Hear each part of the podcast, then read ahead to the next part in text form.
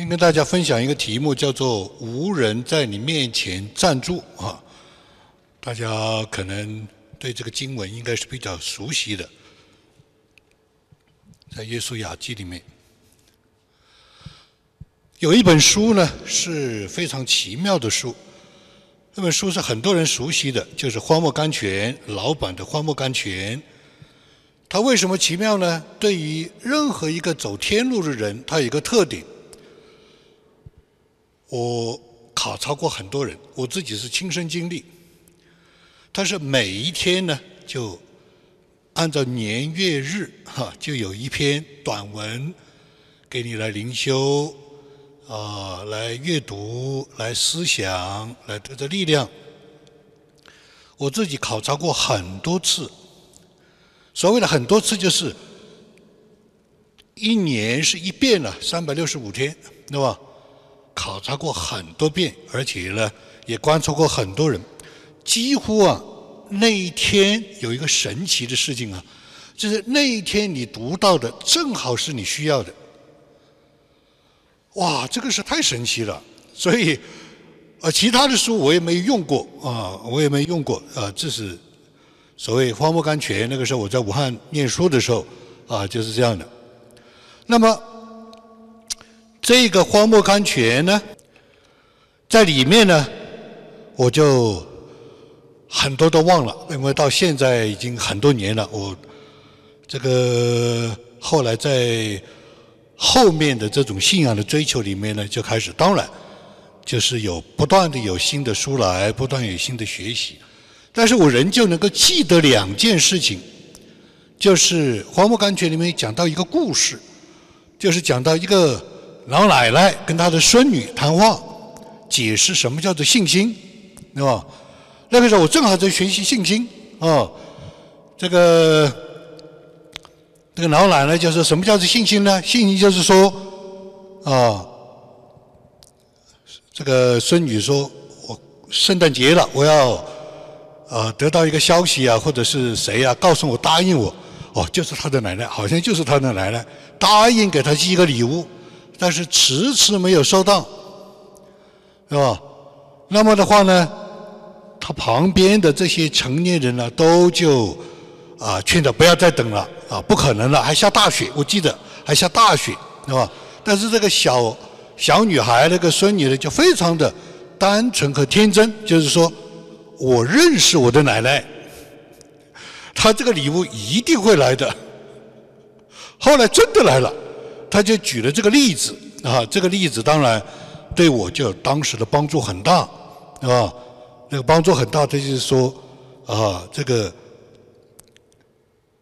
小女孩呢，她不是肉眼看见有没有，而是她知道这一个对她说话的这个祖母啊，这个奶奶啊，所以呢，他这个里面呢，当时当然就是解释信心。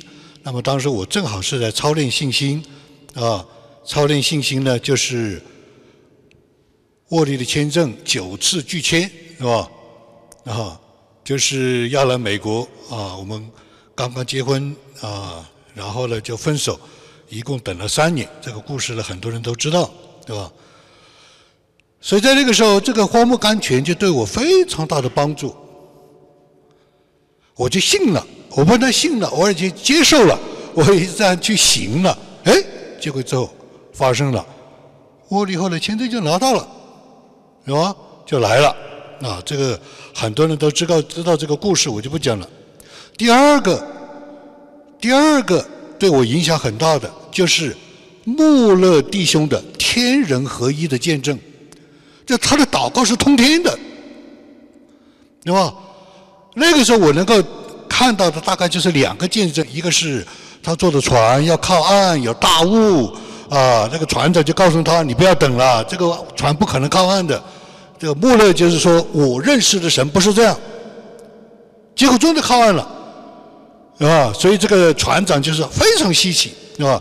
第二个就是讲到穆勒弟兄，他在祷告求神给他的太太身体不好，要一个呃扶手的摇椅，大概是还是一个特别的颜色，啊，结果刚刚祷告完，有人敲门说穆勒弟兄啊，我这里有一个摇椅啊。他说谢谢你，这不是因为没有扶手，对吧？啊，然后这个人就走了啊。等等一下又来了一个敲门，就说哦，穆勒弟兄啊，这是神让我给你的啊，这个摇椅是有扶手。他说错了，谢谢你，但是颜色不对，对吧？呃，第三，这对我影响非常大。之后我就忘记了，因为《荒漠甘泉》里面介绍穆勒弟兄是很有限的，大概是到了二十年之后，啊，换句话说，从现在开始算起呢，可能是十年，至少是十年之前，我在某一本书里面看见一件事情，说记载了穆勒弟兄神听到他祷告五万次。结果那个书我找不到了，我到处找，我说这个太神奇了，这个太神奇了，有吗？哦，后来找到了，真的是在他自己的自传里面，对吧？因为呃有不同的名字啊，有不同的语言呐，啊，所以有的时候就啊搞混了。换句话说，什么意思呢？换句话说，我并不是一开始就知道穆勒弟兄的方法。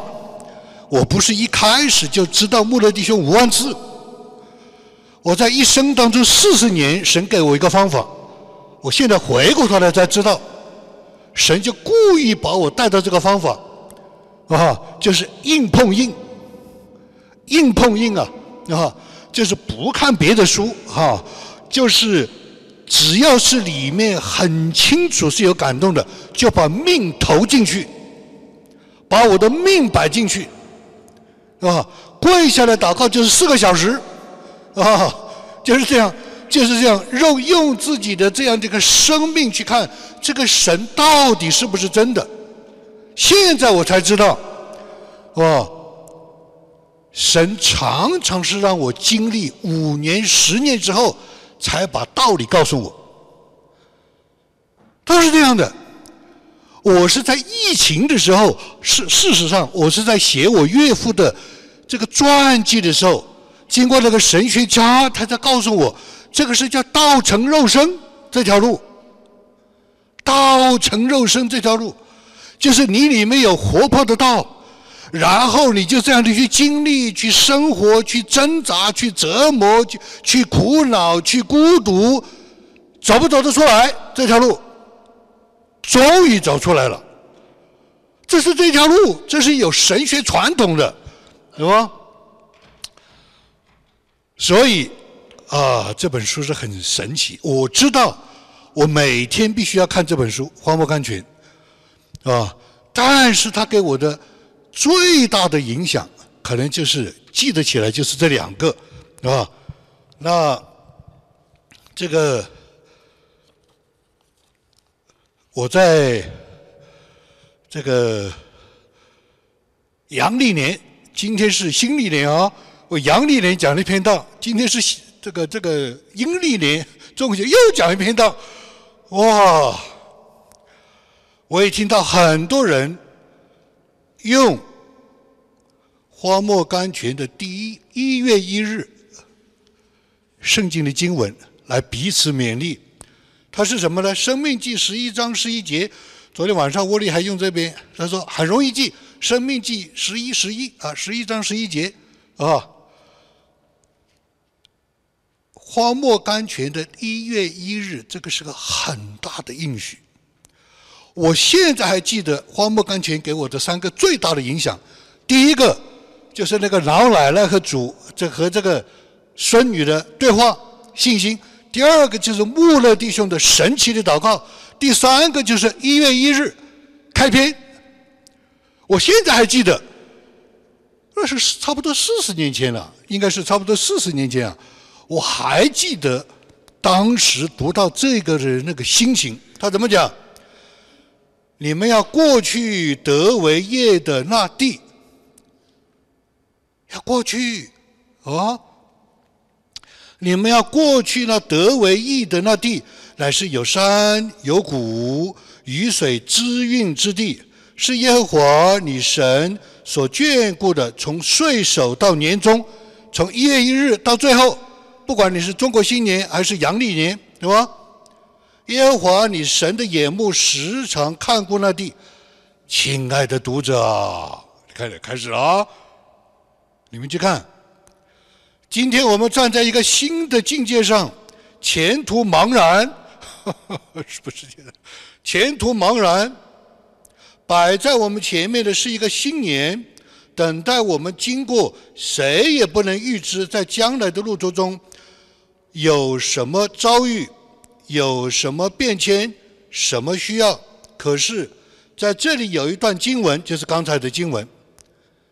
就是《生命记》十一章十一节，父神那里来的信息，顶能安慰我们，顶能激励我们。耶和华的你神，这个就是圣经上所说的，耶和华你神眷顾，从岁首到年终，耶和华你神的眼目时常看顾那地。啊，开始了，新年开始了，结果呢，往前走了，没有人知道。什么叫做高山低谷啊？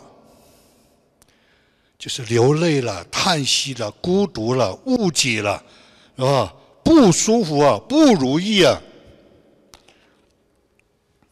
不平安了，很多是不平安了。我四十年，一九七九年信主，四十多年，每一年都是这样的经历，四十年，从最开始到最后。啊，无论是一生，无论是一生，你平生的日子，你一生的日子，还是一年，没有人知道中间会发生什么事情，没有一个人知道。但是他有一个应许，就是神一定看顾。这个是个非常矛盾的。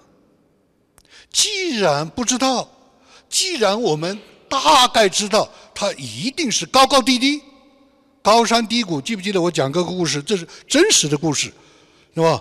我们教会有一次去这个、这个、这个去去这个呃一些童工去特会，还是呃怎么样的一起出行吧？啊，就是我们教会的创始人之一啊，坐在车里面就跟我在后面讲啊，他说平安呐，因为我的出生名字叫平安，平安啊。我们非常羡慕你的属灵的经历啊，有高山有低谷，啊，非常的啊这样的啊惊心动魄啊，也非常的令人羡慕。我们的经历呢，我们正好开到 Oklahoma，像 Oklahoma 的平原，非常的一望无际的 boring。我当时就说，我现在记得，高高低低不容易啊，高高低低不容易啊。呃，其实我们是希望平安无事啊，是吧？所以这是荒漠甘泉给我的三个一生的印象，一生的经历，是吧？所以这里来解简单解释一下穆勒弟兄的见证。神听了他五万次祷告，大概是怎么回事？他是在英国历史上黑暗的时代，他建立了五五座孤儿院。我这个图画没有给你们看，图画里面很吓人的，看不到边的人了，都是他喂养的儿童啊！钱从哪里来呀？粮食从哪里来啊？抚养照顾了一万多个儿童，建立了一百一十所基督教的学校。我们现在搞网校，我们都搞得辛苦的不得了。一百一十七所基督教学校，为十二万青年、青少年提供了信仰教育脱贫、进入社会的机会。而且一个最稀奇的，他从不问人有任何的捐款。我们今天捐款都不知道往哪里捐，我们捐款，我们我们要去募捐的时候，心里很焦急。他从不捐款，跪下来祷告，五万次神听他的祷告，两万五千次当天就答应。啊，这叫什么？无一人，无一人呐，在他面前站立得住，没有一个人能够在他面前站立得住。所以他一生在神面前立志，绝不向任何人募捐，完全凭信心祷告。他的个人的日记中记载了一个神迹：六十年的，嗯，看不见了哦。好，大概就是下面没有。这个我这边讲到准备了二十多个小时，还是捉襟见肘。对吧？两万五千是当年当天就答应了，是吧？所以，所以啊，这本奇书啊，就是给了我的信心。当时握力的签证，而且呢，我就走这条路，道成肉身的路，用自己这条命，就去硬碰硬的去看这个神到底是不是真的。结果呢？神听神让我看见他的作为七万次，我告诉大家我怎么算的。从一开始信主到今天，一九七九到二零一九四十年的信仰历程，一九七九到一九八二大概四年，是吧？是不是四年？四年每天只有两次，因为什么呢？那个时候刚刚信主，是吧？每天两次看见神的作为，就是有感动啊，就是流泪啊，就是看见神的见证啊，啊，听见神的见证啊。然后呢，四年两千九百二十次，从一九八三年开始不一样了。一九八三年我得圣灵浇灌，我得了印象，彻底变了。一天五次，经历圣灵的带领，三十六年，六万五千七百次。我现在一天五十次，我算了的，我都没算，我都没算到这里，啊，我都按还是按照一天五次算。然后一九八三年开始到一九二零一九年，每一年都辅导很多人，我就算到最低的，一个月辅导一次一个人，辅导一次一个人，三点一线、九点三线十次，一个案例是十次。你看，所以总共呢是七万两千多次。这个就是荒漠甘泉给我带来的三个大的这个祝福。这个三个大的祝福是从哪来的呢？是从一月一号的那个啊，这个《生命记》十一章十一节，你们要去新年。我们这新年啊，我们的一月一号啊，我们是这个农历年啊。今天有很多人都有这个盼望。我刚刚来听了一篇道，几乎每个人都有一个盼望。我相信每个人下意识的一个盼望。新的一年开始了，不管路是多么的渺茫，不管时代多么的黑暗，是吧？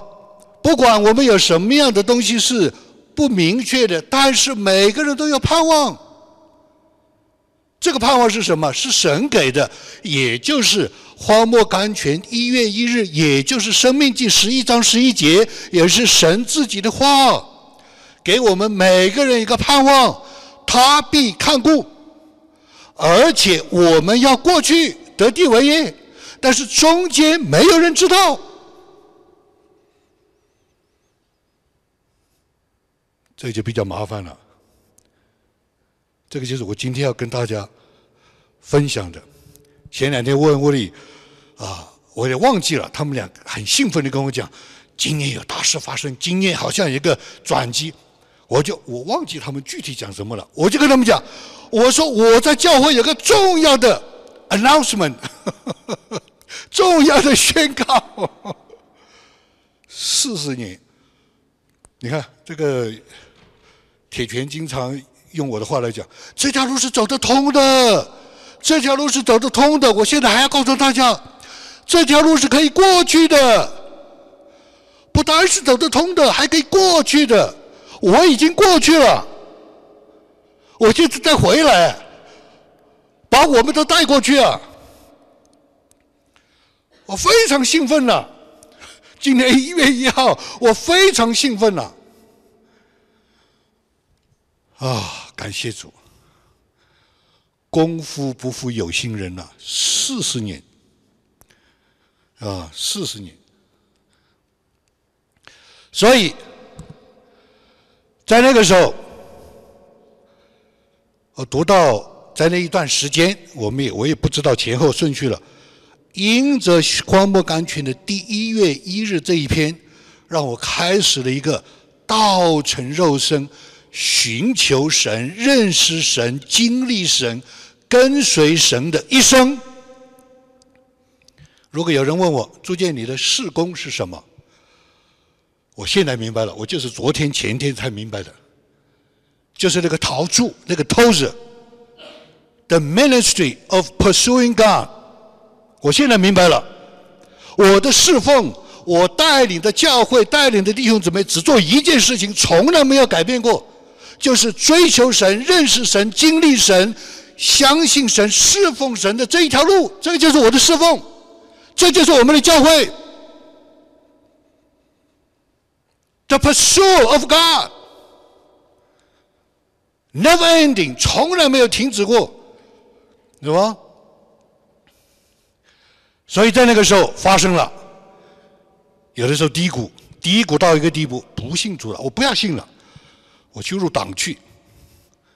这个话我都讲出来了，我不要信主了，低谷，是吧？高山，哇，啊，到天上去了，是吧？天开了，那个时候天开了，是吧？神天天对我讲话，我都做笔记的。讲到一个地步，我害怕了。我说这这太可怕了。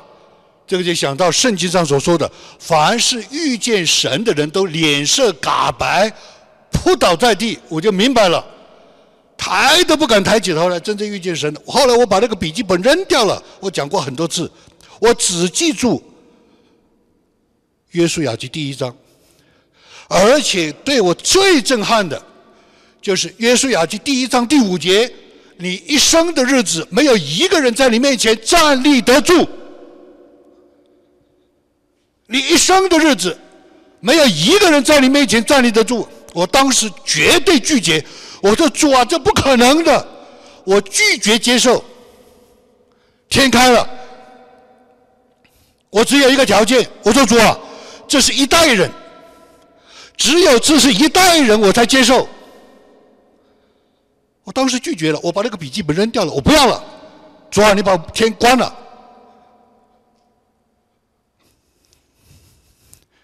是吧？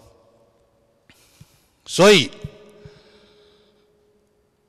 在那个时候，就与神有约。神就将他的启示、使命托付，就告诉我了。所以有很多人问，我还记得文翠也问过，啊，怎么可能一个人是这样的追求？啊，你们如果真正明白，你知道了，你就知道了；你不知道就不知道，对吧？所以，约书亚记第一章第五节。你平生的日子，就是你一生的日子，必无一人在你面前站立得住。我说过了，我拒绝一个人接受，是吧？我说，如果是一代人的，我愿意来啊接受，并且啊跟啊众弟兄姊妹一起来。所以呢。我就有个盲点啊，也是比较的色盲啊，一个盲点就是比较容易看见别人的优点长处，啊，比较不容易计计较别人的短处缺点，这是我的一个特点，是吧？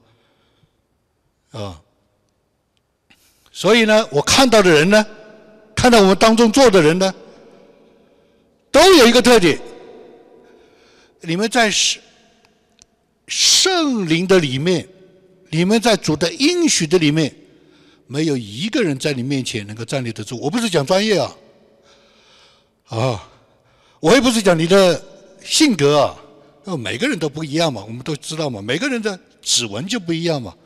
我不是讲自然的，我不是讲专业的，啊，我不是讲性格的，我是讲在神面前。我能够看得到，如果你们走出这一步，你们每一个人在神面前都会是这样，没有一个人在你面前能够站立得住。但事实上，很多时候不是这样。为什么不是这样呢？是因为我们还没有走到那一步，所以我们需要有这样的盼望，需要有一月一号，需要有个新年，需要有生命记十一章十一节，需要有那个啊，这个走得通的那条路，过得去的那条路，可以得到的那条路，得到应许的那条路，对吧？所以啊，我当时是战惊恐惧。后来呢，啊，我们当时校园有一批啊，我们在武汉校园有一批啊，当时我们也有同班同学，有个啊非常啊少见的啊一个同学叫吴天凡，我直到今天没有看见第二个人超过他的，我眼睛看得见的。我遇得到的任何人，我没有看到第二个人超过他的，啊，就是无一人在他面前站立得住，那么，所以啊，他的故事我我讲过很多次，我这里就不讲了，没有这个时间，啊，我在十二课里面讲到，结果我就到云南去看他，他就被分配到云南，是吧？云南的一个高山上，啊。在昆明要坐八个小时的汽车，颠颠簸簸的上山。上了山以后，那个是水利工程，很多人在那里都是精神面貌不正常的，哎，没有文化，是吧？在那里，他每天在那个山上就拿了一个一个这个风这个这个这个电子琴，每天在那里敬拜，是吧？就在那里敬拜。所以啊，啊。我去看他，啊，看了以后呢，我说啊，我们一起去祷告吧。我们信主，一九七九年信主是很少啊，那时候信主的人很少。我们上山去祷告，在那个山上，他已经两千多米了，啊，两千多米的山了，还往上爬，爬到云里面去了。我们在那里祷告，哇，在这个祷告就啊，当时就感动。为中国祷告，中华民族祷告，求主来拯救中国人。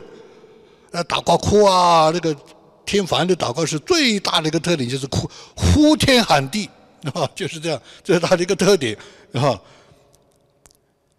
我我你都知道的，跟他一起祷告都不愿意跟他在一起，都愿意离开的。为什么？他呼天喊地，我们祷告，哎，那个时候我就里面有一个感动，神听了这个祷告。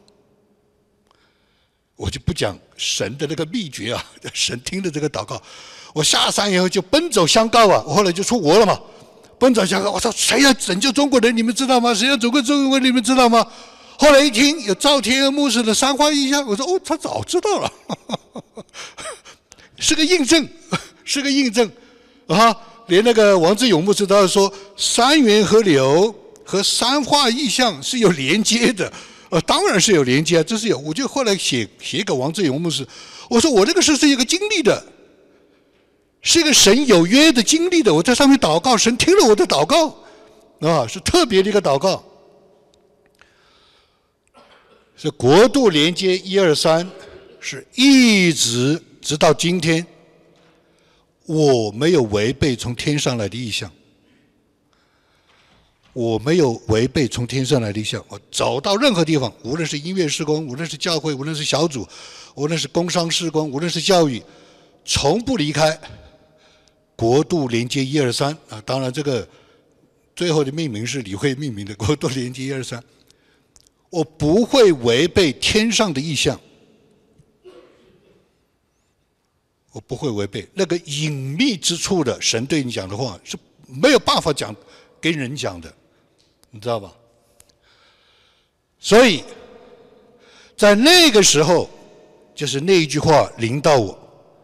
约书亚记第一章里面有很多的神的应许，当然你要记住神的话，守住他的话，对不对？等等等等，很多。但是最厉害的，让我不能接受的，就是我，你啊，就是你平生的日子。你平生的日子，必无一人在你面前站立得住。不是讲专业，不是讲性格，不是讲经历，不是讲能力，是讲在神面前的啊这个领受。所以我们来看，必无一人。为什么是必无一人呢？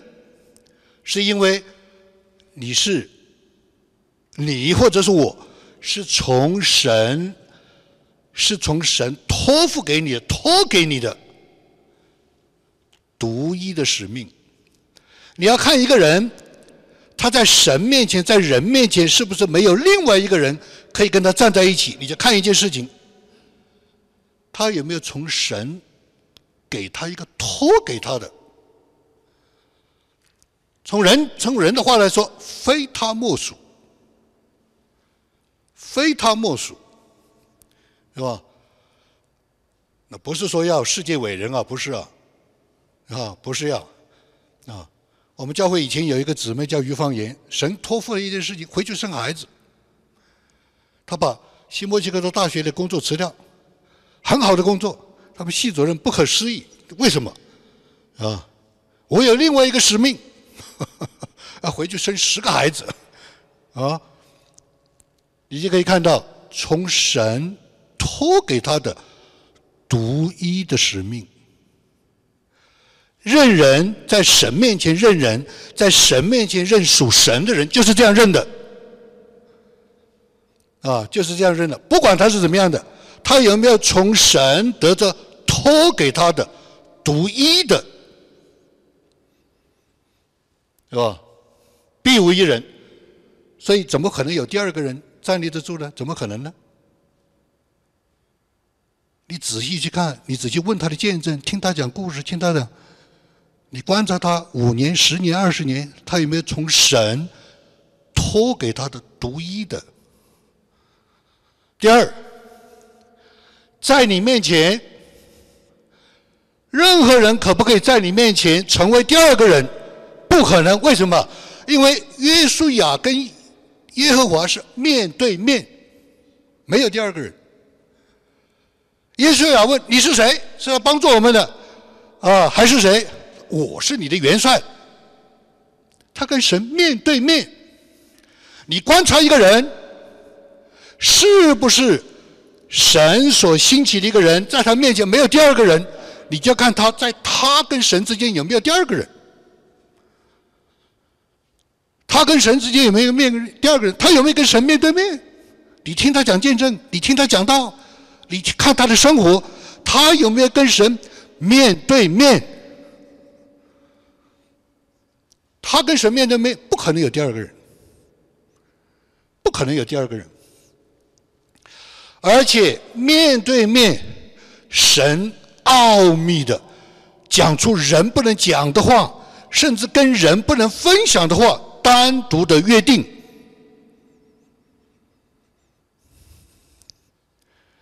如果你听一个人在讲，有些话我不能讲，没办法讲，你就知道可能这个人跟神有单独的约定，是吧？我再讲一遍，你不要以不要认为啊，教会里面要有精英啊，不要有这种想法，这种想法是完全是世俗的。他可能是个家庭主妇，他可能是个大妈，他可能是个一个高中生，没有人知道。不要以为教会的领袖、教会里面的精英就会这样，不要以为这样，这种看法是世俗的。第三，站立得住，他怎么可能站立得住？别人怎么可能站立站立不住？为什么？因为他有靠神的秘诀。独有的秘诀，得胜的秘诀啊！当然，这个是不容易的。我们解释是容易的，我们讲道是容易的，我们分享是容易的。我走了四十年，啊，我才知道这条路是可以走通的，这条路是啊可以过去的。过去过什么？过约旦河。过去过什么？进到迦南地，然后再回来带带人，是吧？但是他要一个秘诀，他一定要一个秘诀。我今天早上听了很多的另外一个教会的，几乎差不多十十几五十十几个人吧，差不多有十五个人，十几个人，很自然的讲。他们的愿望，他们的感动，他们的啊想法，没有一个人讲他这个怎么过去。我因为要过来了，我就没有办法，我就不能讲了。下次我要跟他们讲，你们讲的非常好，但是没有一个人讲你怎么做。不但是这几个人，很多教会，包括我们教会都没有讲怎么过去，所以才会有断层，所以才会有鸿沟，所以才会有倒闭旷野，所以才会有转圈子，都没有讲怎么过去。这个就是我在前两天跟沃利讲，我要宣布一件事情，我终于得到了，是吧？那不是说这么多年我没有得到，不是一不是这个意思，而是说我已经过去了，我已经过去了，是吧？举个例子，有个世界著名的小提琴家，很多人知道，我就不不讲名字了，知道就知道，不知道就不知道，这是一个真实的，是吧？啊，他说。在疫情当中，他跟我学灵修，学二十年过不去，走不通。你这个路走不通。疫情当中，他走通了。他不但走通了，他每个星期都摸到天。我讲不是比喻的说法，是真的。他的心、他的灵、他的人、他的事、他的事情都摸到天了。我们一个最大的苦恼，我跟他讲，我们一个最大的苦恼就是你灵里面要感动，事情出不来；灵里面要感动，人活不出来。你灵里面有感动，讲出来的话是另外一回事；你灵里面有感动，你想是另外一个想法；你灵里面有感动，你做出来就是另外完全是反神的。你看到没有？这不是我讲，这是 Charles Stanley 讲的。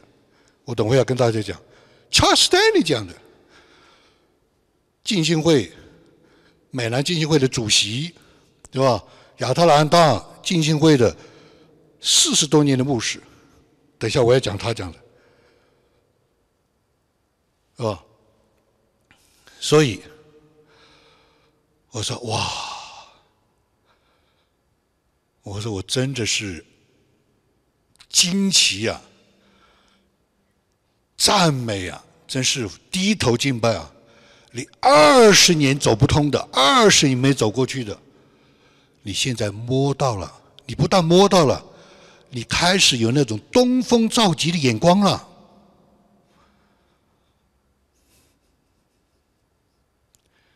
这个就是讲到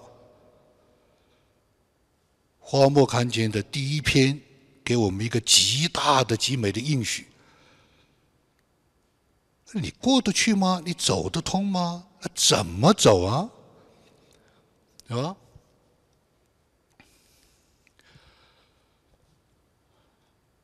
小提琴家无人能在他面前站立得住，因为我们是二十多年的朋友，也是同工，他也是一个教会的领袖，所以呢。我们关系深了，我跟任何人关系深了，我就问他：“Tell me about your story。”你告诉我你的故事。你告诉我你的故事。我为什么想听故事？想 connecting dots，想看看这个串这个点呢？神是怎么带他平生的日子？看见没有？就是那三个，就是那三个。他跟神有没有面对面？对不对？神有没有给他秘诀？对不对？是吧？然后神有没有托给他一件事？我跟任何人谈话都是这个。结果呢？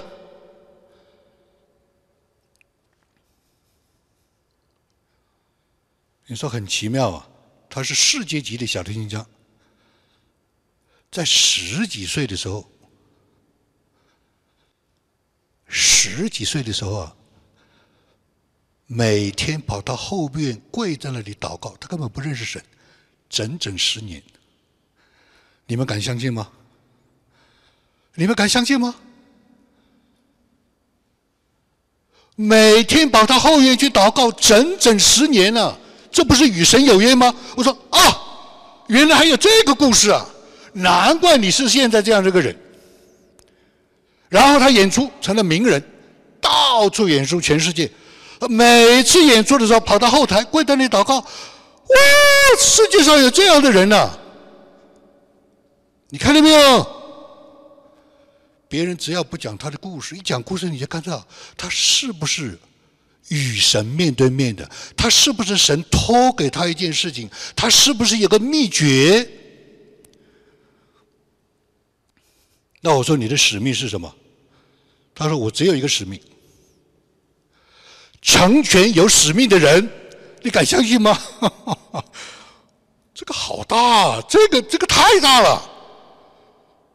谁有使命，我就成全他。哇，这不得了啊！所以我说，难怪你这么受苦。难，因为神知道你，神知道你，你受这么多的苦，为什么？因为你的心太大了。哦，所以他有没有跟神单独的约定？他有。他说：“我常常在神面前只有一个祷告。你知道他的祷告是什么吗？你听了以后都要掉泪的。他说：‘我只有一个盼望，我可以叫他阿巴父。’为什么？他叫不出来。他称神为朋友。他说：‘我只有一个愿望，我要跟神做朋友。’看见没有？谁能够在他面前站住？你要从专业，他是世界第一名，他是世界第一名，是吧？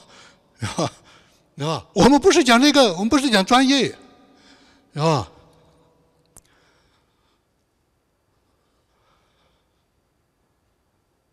他是客家人，我有在问过那个赵忠全牧师，他是客家人啊。就是旅客，所以客家人特别苦。哇，是这样的，这是有来源的。得胜的秘诀，得胜的独有秘诀。神在他身上有很多的托付，他自己有很多的盼望，他自己有很多的需要，他自己有很多的苦恼。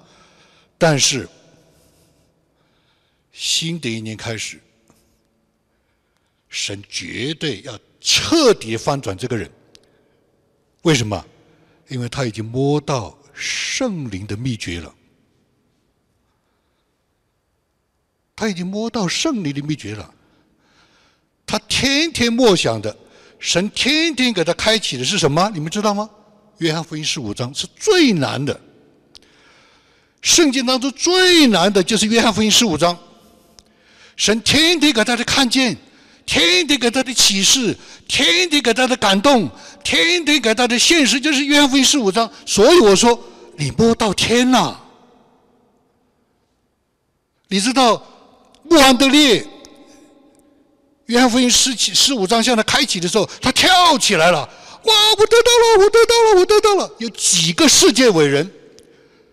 那我读了约翰福音十五章，我就兴奋不起来。我什么都懂，但我是什么都不懂。是吧？所以他都得到了独有的秘诀，圣灵启示他